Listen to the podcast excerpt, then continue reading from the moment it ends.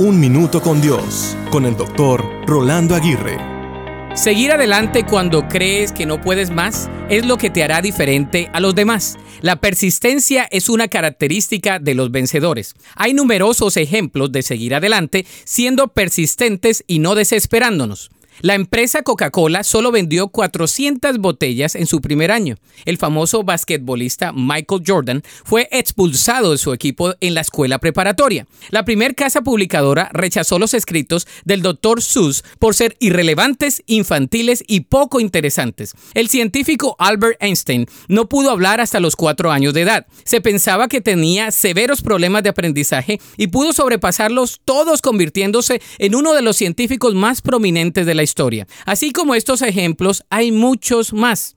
Joseph Addison dijo lo siguiente, si quieres triunfar en la vida, haz de la perseverancia tu amigo del alma, de la experiencia tu sabio consejero, de la advertencia tu hermano mayor y de la esperanza tu genio guardián. La paciencia y la perseverancia tienen un efecto mágico ante el cual las dificultades desaparecen y los obstáculos se desvanecen. No te detengas, Dios está contigo. La Biblia dice en Santiago 1.12, Bienaventurado el hombre que persevera bajo la prueba, porque una vez que ha sido aprobado, recibirá la corona de la vida que el Señor ha prometido a los que le aman.